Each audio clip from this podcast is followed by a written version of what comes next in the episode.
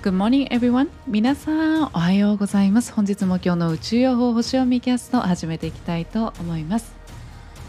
スタジオの近くにワーキングスペースカフェができました、えー、そこで打ち合わせをしたら、えー、静かすぎて打ち合わせ内容が丸聞こえということで今度は個室もあったので個室を使ってみようと思います。ゆいです。はいというわけで本日もよろしくお願いいたします。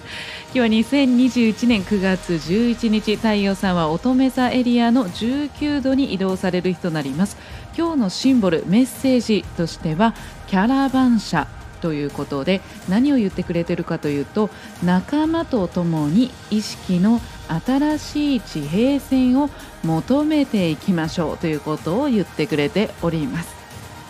で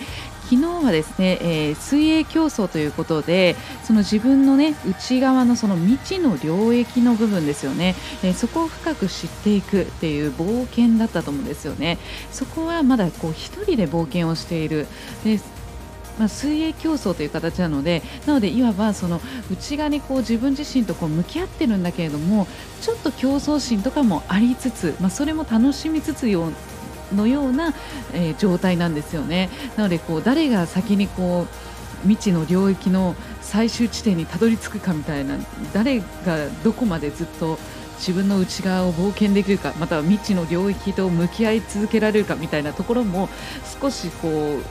内側にねそういった意味も隠れていたんですけれども今度はそういったキャラバン車ということでこう新しい仲間というかこう親しい仲間ですよね、まあ、鬼神のね、まあ、気心知れたその人たちと共同でその今度は大きなテーマを追いかけていくという段階に入っていくわけなんですね。なので1人ではこう決してね成功させるようなことができない大きなことに取り組んでいくっていうことを象徴してたりもします。でこのキャラバン車というのはですねこうあのー、まあ通常のそのシンボルとしてはキャラバン車なんですけれども、まあ、他にもそのキャラバン車西海岸を目指すっていうふうに付け加えたシンボルとかもあったりもするんですけれども、まあ、ちなみにその西というのはですね天秤座を示す場所だったりするんですよね。でその天秤座を示す場所というのはですねすなわち開かれた世界という意味があったりもするわけなんですよ。なのでより開かれた場所大きな世界のところに1人ではなくて仲間と一緒に今度はその方向に、ね、向かっていきましょうということなんですよね。で今までの乙女座シーズンというのはそのシンボルの中で今までですその自分の人格の中であったりだとか血縁であったりだとか本当に内輪の中でのその成長を、えー、指しているシンボルがほとんどだったんですけれども今度はこのキャラバン車というシンボルによって他者との交流が生まれるということを意味しております。なのでこの協力をしながら新しい仕事に取り組んでいく姿勢というものが生まれていくということなんですよね。そうなのでこうね、こうみんなでこう共同で何かに取り組んでいくことの良さっていうことを教えてくれてるわけなんですよね。まあ、時にねこう競争したり競争し合いながら、まあ、切磋琢磨ですね、えー、したりしながらお互いに成長しながらそしてそれがあるからこそねお互いちょっと気合がより入ったりとかあとは助け合いにつながったりとか。そして困った時にはねその周りにちょっとこう頼ってみたりとか。そして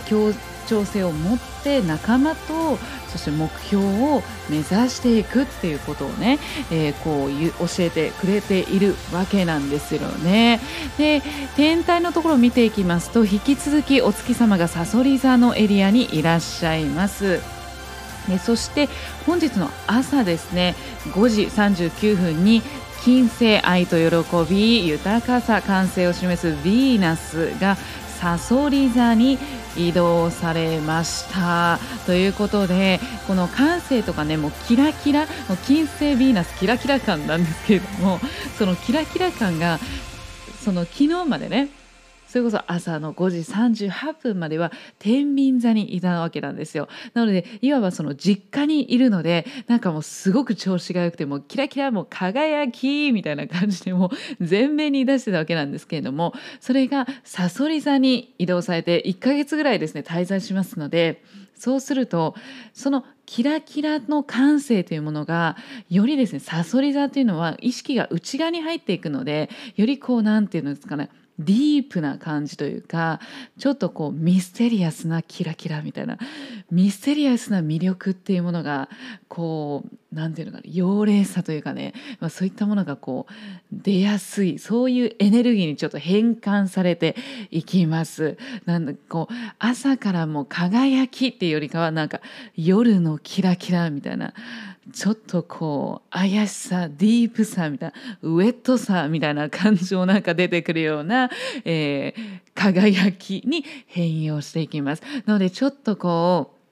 なんだろうな私たちのこうキラキラ感なんかこういうふうにこう魅力を出したいっていうのがちょっとこうミステリアスな感じちょっとこうミステリアスな感じのキラキラこう魅力を出していきたいみたいな流れもね、えー、そんなこう気持ちもねもしかしたら生まれてくるかもしれません。かつ今ね、え